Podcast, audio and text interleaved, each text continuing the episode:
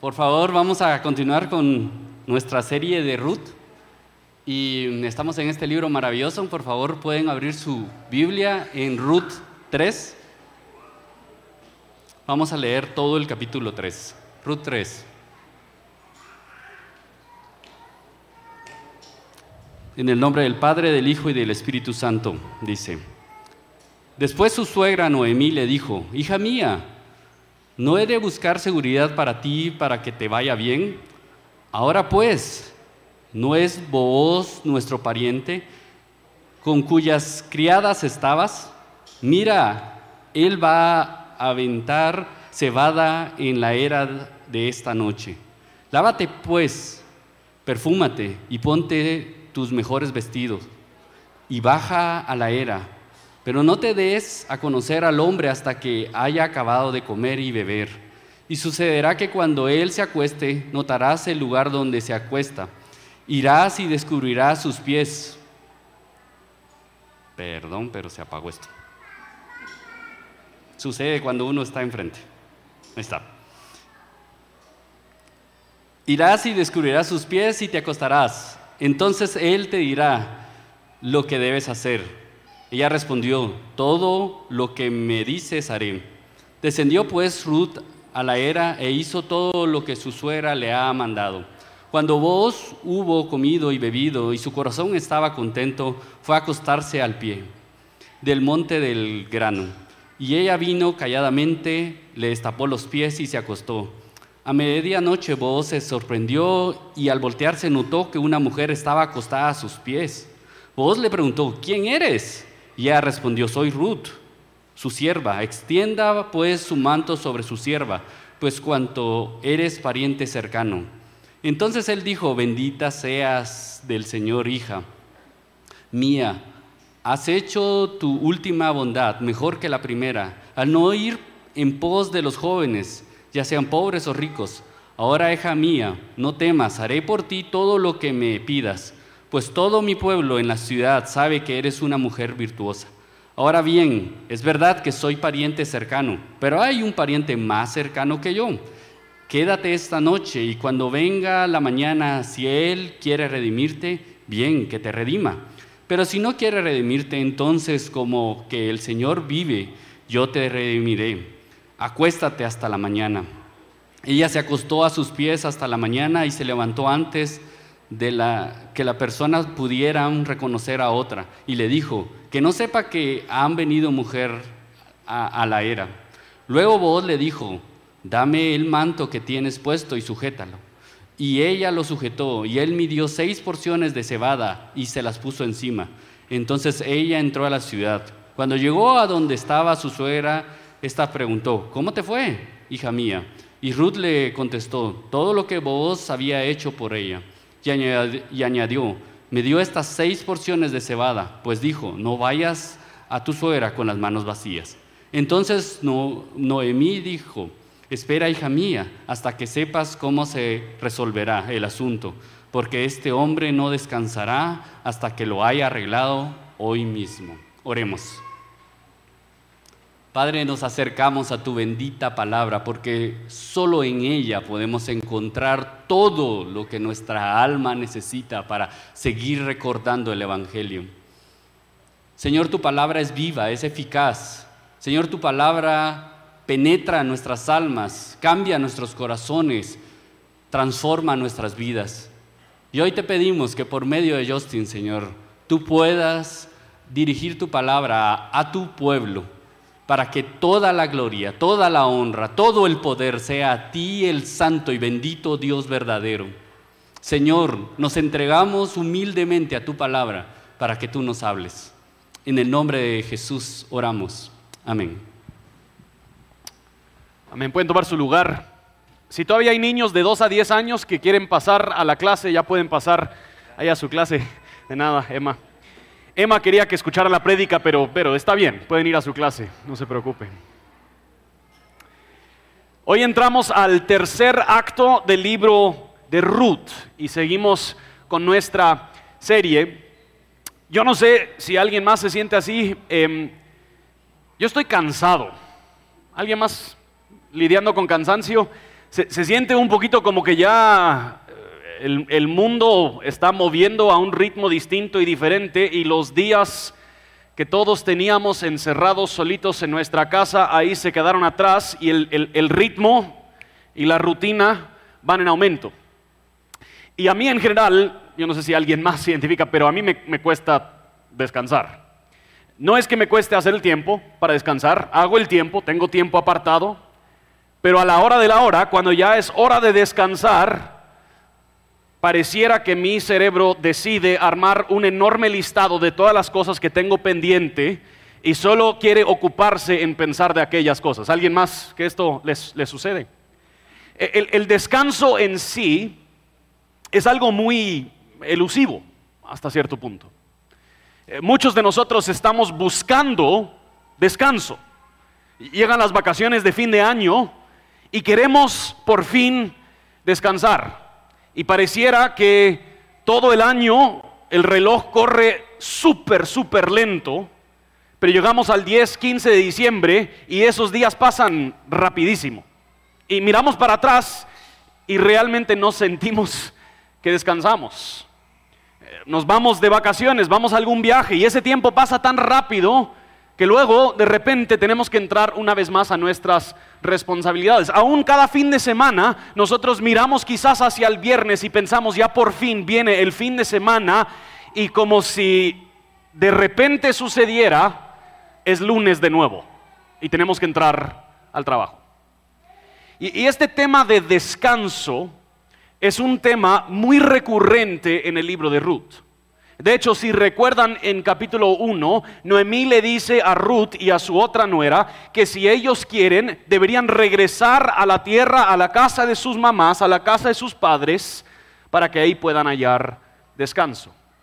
Y hoy en Ruth capítulo 3, lo que nosotros encontramos es de verdad un anhelo profundo de parte de Noemí y un plan ejecutado de parte de Ruth, procurando para ellas un descanso seguro y verdadero. Nosotros ya sabemos del capítulo 2 que Booz es pariente de Ruth y Noemí. Eso nos lo contaron en el capítulo anterior. Y en la tradición judía había cierta expectativa que cuando alguien quedaba vulnerable, cuando quedaban desprotegidos, los primeros responsables en proveer cuidado para ellos eran los otros parientes cercanos. Especialmente las mujeres viudas podrían buscar a un pariente y en muchos casos el hermano de su esposo. Y este pariente era considerado un redentor para estas mujeres y él asumiría el costo de cuidar y proteger a la mujer, pero no solo eso, ella tendría hijos y esos hijos seguirían el linaje de su esposo fallecido. Y Noemí, sabiendo y conociendo este dato de que vos es pariente, ella arma un plan que por un lado es sumamente sencillo y por otro lado es extremadamente arriesgado y escandaloso. Vean junto conmigo versículo 1. Después, su suegra Noemí le dijo, hija mía, ¿no he de buscar seguridad para ti, para que te vaya bien?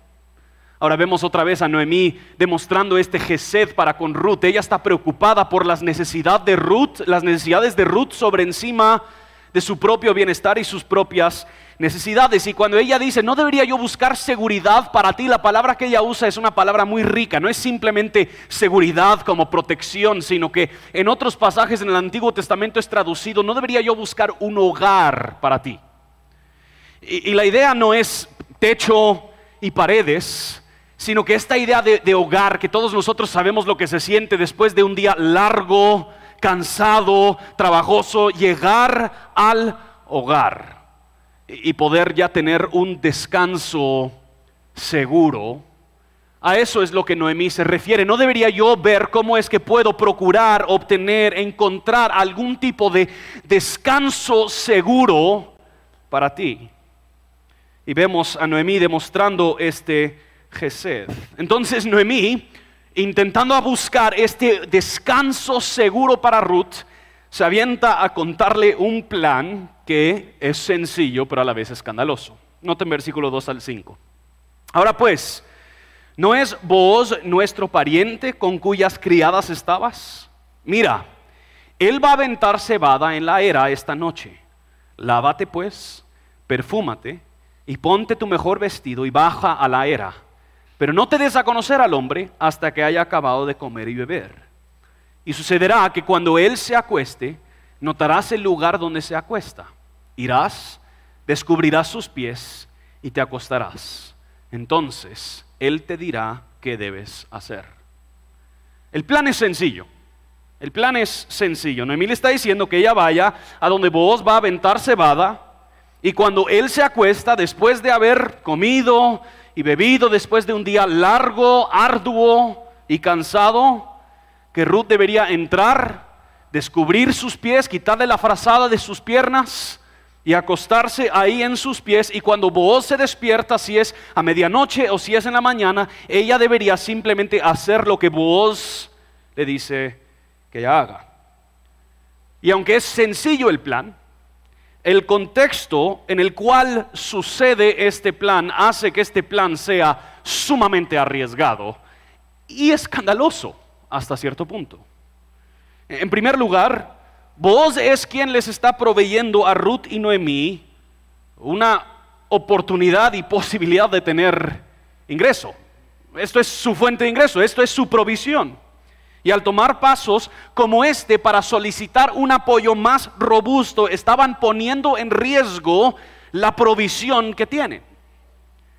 Pero no solo eso, por otra parte, acercarse a un hombre mientras que duerme, después de haber comido y bebido, estar saciado después de un día largo, el, el, descubrir sus pies, el llegar como una mujer perfumada y vestida de cierta manera, todo esto suena a seducción. De hecho, en los lugares donde se aventaba la cebada eran reconocidos como lugares donde llegaban mujeres de la noche para ofrecer relaciones a los hombres después de sus días largos y tediosos.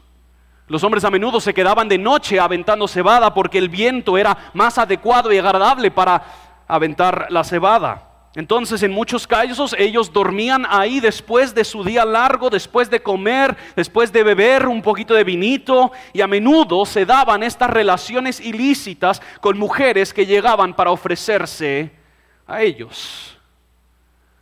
Ahora, en el caso de Ruth, nosotros sabemos por varias razones que la intención tanto de Ruth como de Noemí no es sexual en sí. Pero no hay nada que garantice que vos así lo interprete. ¿Verdad? Ahora, algunas de las razones por las que nosotros sabemos que la intención no es así seducción específicamente mujeres quienes venían a solicitar algún tipo de encuentro ilícito, llevaban cierta vestimenta y es dudoso que la traducción que nosotros vemos en nuestro pasaje, que ella debería ir vestida de su mejor vestido, es dudoso que mejor vestido es la mejor traducción. Realmente se refiere a un tipo de, a un tipo de, frazada casi que, que se, que se usaba en la noche cuando alguien estaba afuera y se podía vestir de eso y también usarlo para cubrirse en la noche por si acaso que había frío. Ruth se iba al campo en la noche y iba a haber frío, entonces Noemí le está ayudando a que ella se prepare para ese frío. Pero probablemente el, punto más de Noemí en cuanto a la vestimenta de Ruth no tiene que ver con demostrarse eh, dispuesta a seducir a vos, sino que ella como viuda llevaba cierta vestimenta demostrando que ella todavía estaba en un tiempo de duelo, en un tiempo de luto por el fallecimiento de su esposo. Entonces el hecho de que Noemí le está diciendo que ella se ponga cierto tipo de vestimenta, lo más probable es que ella le está diciendo que es hora de ahora demostrarle a vos que tú ya has pasado el tiempo de duelo, has pasado el tiempo de luto y estás dispuesta ahora a considerar otro tipo de relación matrimonial. Entonces se, supone que Noemí le está diciendo que acabe con su duelo que deje su viudez y se ofrezca en matrimonio a vos. Ahora, al mismo tiempo, la palabra que Noemí escoge cuando ella dice descubre las piernas, no implica nada más que las piernas. Pueden ustedes leer entre líneas. Habrían otras palabras que se pudieran haber usado si se quería dar a entender algo más. El punto no es seducción sexual, el punto es demostrarle a Booz que si él quiere como pariente tomar los pasos para redimir a Noemí y a Ruth, Ruth está lista. Ruth está dispuesta. Ahora otra vez, esto es enormemente arriesgado. Eh, Noemí y Ruth están apostando que vos se levantará a medianoche, ya saciado y satisfecho, y quizás un poquito feliz por el vinito y el día largo de trabajo, y se va a encontrar con una mujer que está ahí a sus piernas. ¿Quién sabrá? Ellas están apostando que él simplemente vería el cambio de vestimenta y él entendería la indirecta. Y sabemos lo bueno que son los hombres en entender indirectas, ¿verdad?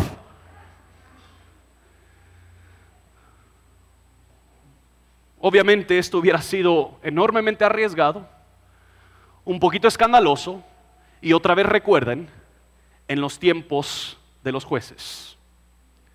En tiempos donde las cosas que estaban ocurriendo eran cosas graves eran cosas que no manifestaban la voluntad de Dios. Pero aún así, en confianza, en fidelidad, en compromiso con Noemí, Ruth dice, todo lo que me dices, yo haré. Ruth se compromete a este plan, en parte porque es la única forma en la que quizás podrán mejorar su situación. El estado actual no es sostenible a largo plazo.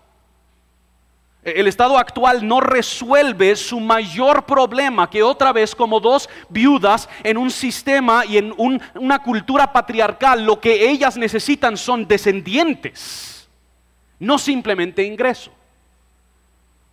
Este plan pone en riesgo ese ingreso, pero apunta a resolver su mayor problema. Ni Ruth ni Noemí podrían tener un descanso seguro sin que algo enorme cambie en su situación. Entonces Ruth demuestra este gesed para con Noemí y pone en pie este plan que es arriesgado y que es escandaloso para que Ruth también le pueda brindar a Noemí un descanso seguro. O sea, ambas están pensando en la otra. Y con ese compromiso de parte de Ruth vemos que se cierra este diálogo, vemos que se cierra el plan y pasamos a la segunda escena donde ya Ruth empieza a ejecutar el plan.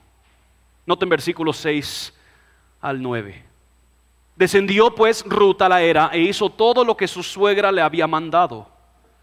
Cuando vos hubo comido y bebido y su corazón estaba contento, fue a acostarse al pie del montón de grano y ella vino calladamente, le destapó los pies y se acostó.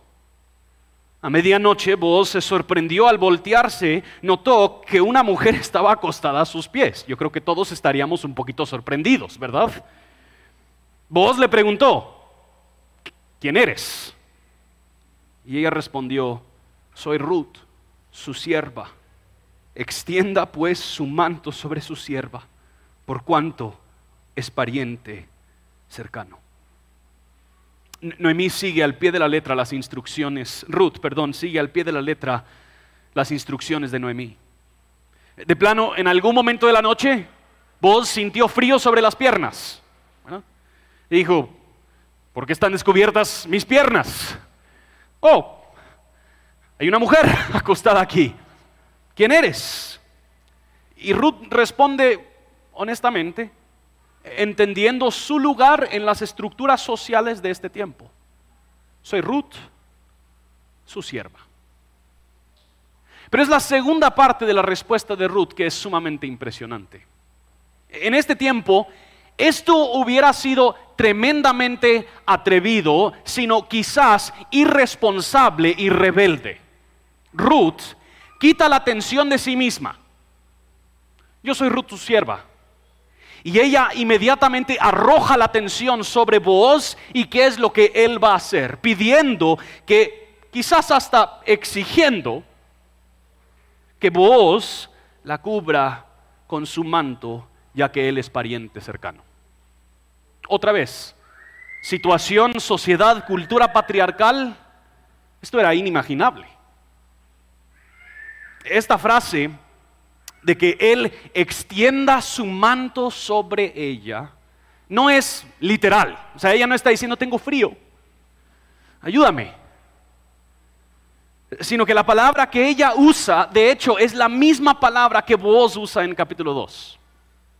En capítulo 2, versículo 13, él dice que el Señor recompense tu obra y que tu pago sea completo de parte del Señor Dios de Israel, bajo cuyas alas has venido a refugiarte. Esa palabra alas es la misma palabra que ella usa cuando ella dice extiende tu manto sobre nosotros. O sea, Ruth le está solicitando matrimonio a vos. Ella está solicitando que en esta cultura patriarcal Booz se encargue de Ruth y que él, Booz, sea las alas bajo las cuales ella se refugia. O, o puesto de otra forma, ella está diciendo, si tú dices que Dios me va a cubrir con sus alas, ¿por qué no sos tú la personificación de ese cuidado de Dios? A, mí me fascina lo atrevida y directa que es Ruth en este momento. Ruth está poniendo en práctica su fe. Ella ha visto la provisión de Dios otra vez Oscar lo resaltó, esto no fue coincidencia que ella terminó en el campo de voz. Ella ha visto la fidelidad de Dios, el cuidado de Dios. Y ella está confiando en que Dios le dará refugio y ella está tomando estos pasos en plena confianza, tanto en Dios como en Noemí.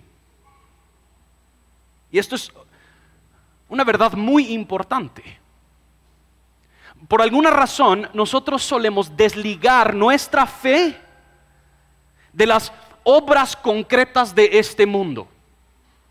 Como si Dios solo obra en lo etéreo y lo, milagroso, entre comillas, o sobrenatural.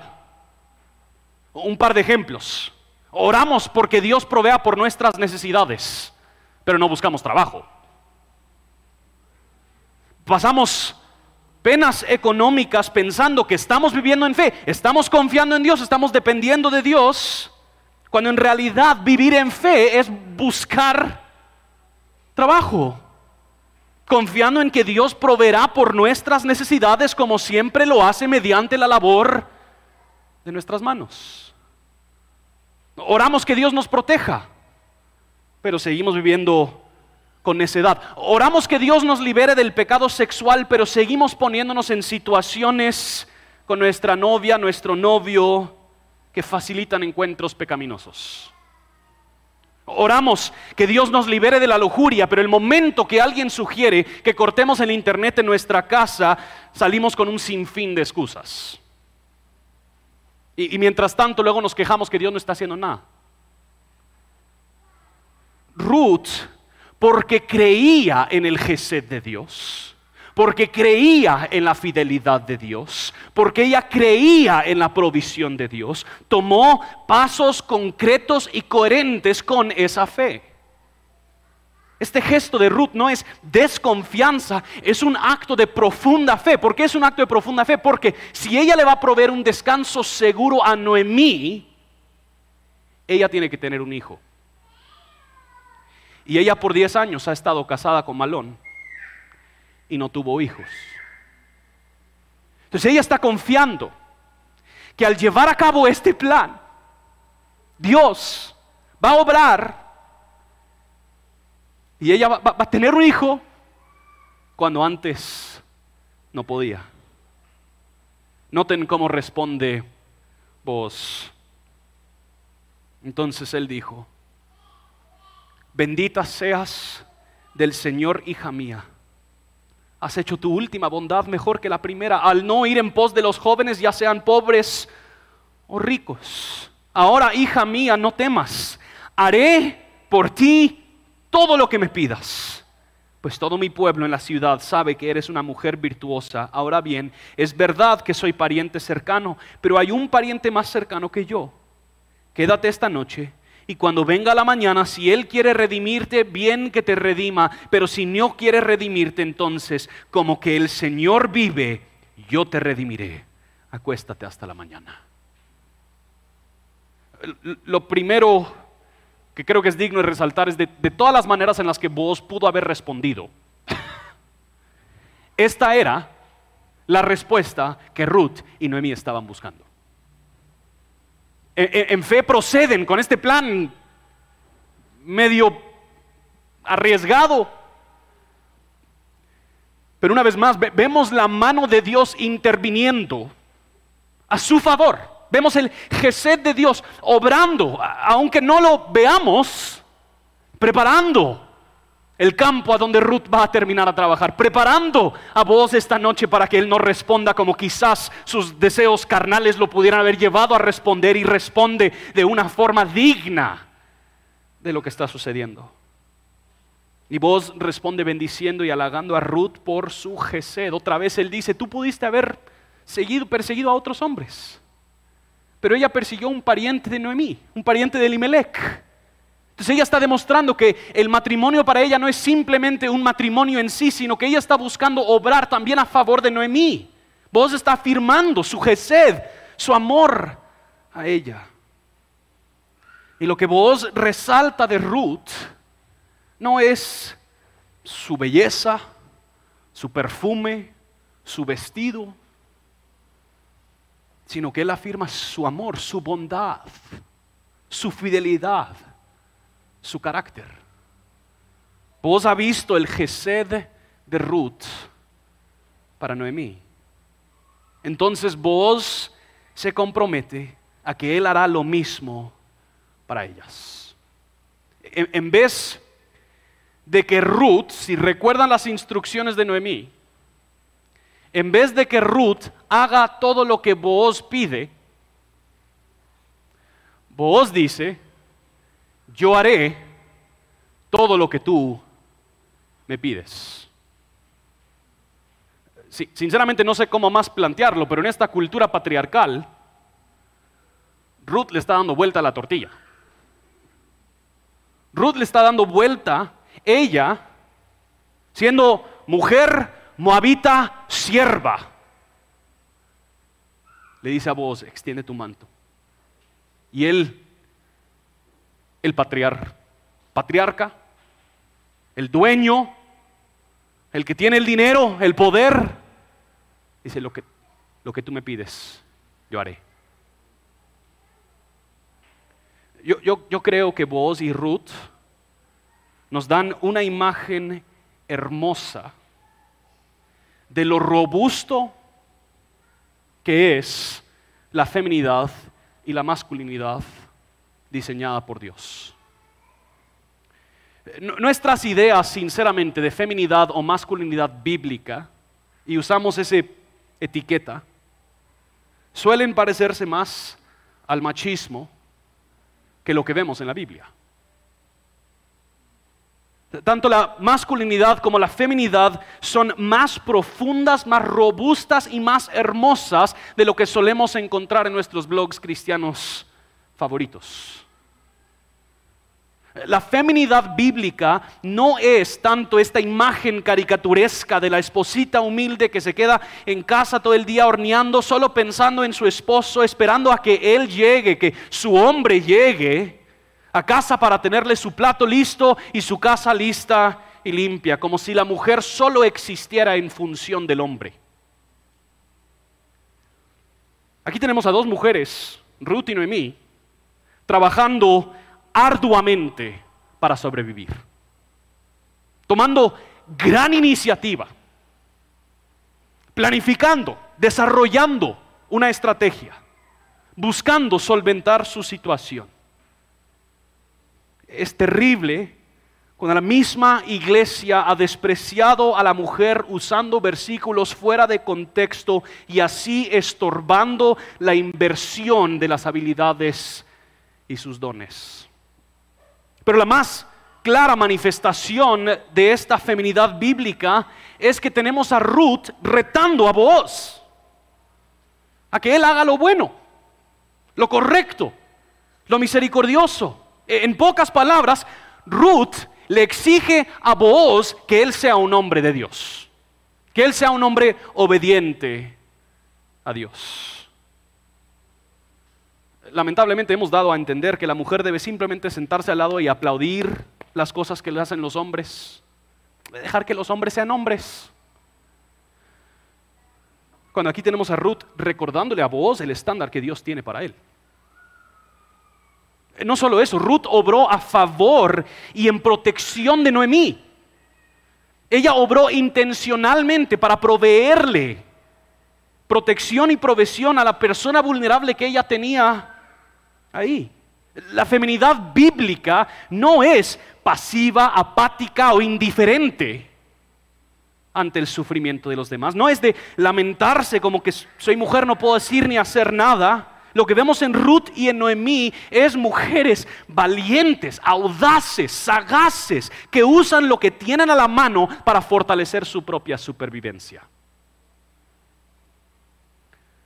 Ahora, nada de esto significa que no hay roles particulares que Dios quiere.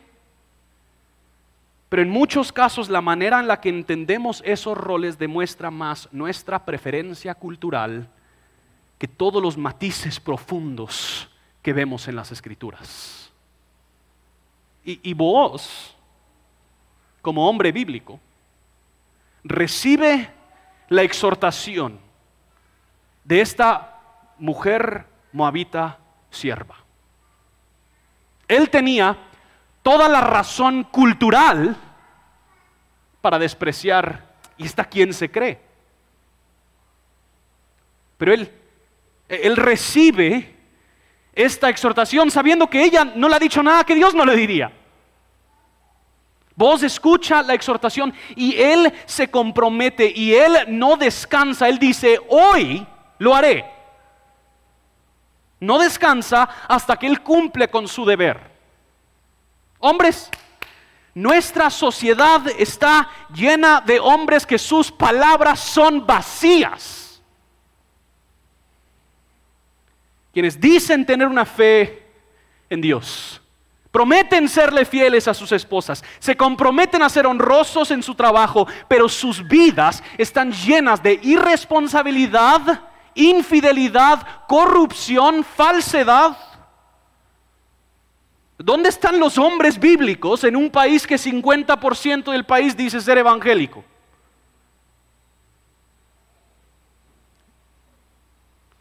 especialmente cuando se trata de cuidar de los vulnerables y los desprotegidos. Seamos sinceros, la mayoría de la gente en nuestra sociedad que se encuentra en una situación vulnerable o desprotegida, se encuentra en, este, esta situación por causa de hombres. Eh, suelen ser los hombres, no en todo aspecto, pero suelen ser los hombres quienes son violentos contra la mujer. Suelen ser los hombres, no en todos los casos, quienes abusan contra los niños. Nuestras cárceles están llenas de hombres. Ahora nada de esto significa que las mujeres son santitas, pues, ¿verdad? O sea, entendemos eso. Todos hemos pecado y estamos destituidos de la gloria de Dios. Todos entendemos eso. Pero Dios te ha llamado a ti, hombre, a dejar a un lado tu comodidad, tus deseos carnales y usar tu fuerza y tu poder en sacrificio y servicio a los demás. Y lamentablemente muchos hombres, en vez de servir, en vez de proteger y proveer, suelen ser los que dañan y lastiman y son la causa de la vulnerabilidad y desprotección y no parte de la solución. ¿Dónde están los hombres como vos, quienes pondrán a un lado sus deseos carnales y responderán a favor del desprotegido y del vulnerable. Vos escucha el clamor de Ruth, escucha el amor sacrificial de Ruth, ve su gran necesidad, honra su dignidad y se compromete a que Él hará por ella lo que Él tiene que hacer. Y noten, no solo eso, noten, noten el honor y la dignidad con la que Él trata a Ruth. Versículo 14 y 15. Ella se acostó a sus pies hasta la mañana y se levantó antes que una persona pudiera reconocer a otra. Y él dijo que no se sepa que ha venido mujer a la era. Luego Booz le dijo, dame el manto que tienes puesto y sujétalo. Y ella lo sujetó y él midió seis porciones de cebada, se las puso encima, entonces ella entró en la ciudad. O sea, no, solo se ha ofrecido voz para hacer su protección a largo plazo, sino que aún en este momento Él está obrando para proteger su imagen, su reputación como mujer virtuosa. Él está proveyendo aún por sus necesidades. Entonces vemos que ahí termina la ejecución del plan y entramos a cómo Ruth y Noemí responden y tienen esperanza en el resultado de este plan. Noten versículo 16 al 18. Cuando llegó a donde estaba su suegra, ésta le preguntó, ¿cómo te fue, hija mía? Y Ruth le contó todo lo que vos había hecho por ella y añadió, me dio estas seis porciones de cebada, pues dijo, no vayas a tu suegra con las manos vacías. Entonces Noemí dijo, espera, hija mía, hasta que sepas cómo se resolverá el asunto, porque este hombre no descansará hasta que lo haya arreglado hoy mismo. Hombres, yo, yo quisiera que las personas en nuestra vida puedan contar con ese compromiso, con esa responsabilidad y con esa fidelidad de nuestro carácter. Regresa a la casa y seguro que Noemí ha de haber estado súper nerviosa, ¿verdad? sea, le envía este plan y de ahí no escucha nada hasta la mañana. Y entra Ruth y quizás primero ve las porciones de cebada. ¿Qué pasó? Cuéntame. Y Ruth le cuenta todo lo que sucedió. Y Noemí le da esa esperanza, solo espérate porque Él no va a descansar, Él va a resolver esta situación. Para mí lo, más impresionante de todo esto es que ni Ruth ni Noemí tienen algo que ofrecerle a vos. No, no tienen dinero, no tienen bienes. Ruth ya, ha sido una mujer casada, no ha tenido hijos. Noemí ya es mayor de edad. Pero vos respondiendo a su deber, pero también manifestando este profundo gesed, este profundo amor fiel, responde en bondad. Este descanso seguro ofrecido por vos significa que Ruth ya no será sierva que espiga los campos. Al contrario, Ruth será bienvenida como novia amada. Y ella no tendrá que buscar solventar su propia situación. Ella ya no tendrá que velar por sus propios afanes, sino que por el gesed de vos, por el amor de vos, ella podrá descansar en Él como proveedor y protector. Y mis hermanos y hermanas, esto es el Evangelio. Yo creo que todos nos podemos identificar con Ruth y Noemí de una forma u otra. Tal vez, como Ruth y Noemí, hemos sentido completamente solos, abandonados, como si nosotros tenemos que ver qué hacer por nuestra propia situación. Sabemos que tenemos grandes obstáculos y grandes problemas y buscamos soluciones, pero por más que buscamos soluciones, sabemos que las soluciones que encontramos no logran solventar nuestro mayor problema. Quizás hemos luchado arduamente por salir adelante, por tratar con nuestras heridas, por mantener nuestro matrimonio, por cumplir y mantener una buena imagen, por darle una buena vida a nuestros hijos. Y tal vez como Ruth y Noemí, sientes tú que este esfuerzo es constante, perpetuo e insostenible. La vida siempre cobra más de lo que nosotros tenemos como para pagar. Y eso es en las cosas de este mundo, ni en cuenta qué debemos hacer para quedarnos bien con Dios. Quizás percibimos a Dios lejos y distante y buscamos la manera de agradarle. Buscamos cómo quedar bien ante sus demandas, buscamos portarnos bien, buscamos ir a la iglesia, leer la Biblia, ser generoso con nuestro dinero y pareciera que el listado de las cosas que nosotros tenemos que hacer para solventar nuestra propia situación sigue creciendo más y más. Y ese descanso que nosotros tanto anhelamos sigue siendo completamente elusivo. No, lo alcanzamos. Y a diferencia de Ruth, la mayoría de nosotros, sino todos nosotros nos encontramos en esta situación, no porque algo nos sucedió, sino que a causa de nuestro propio pecado.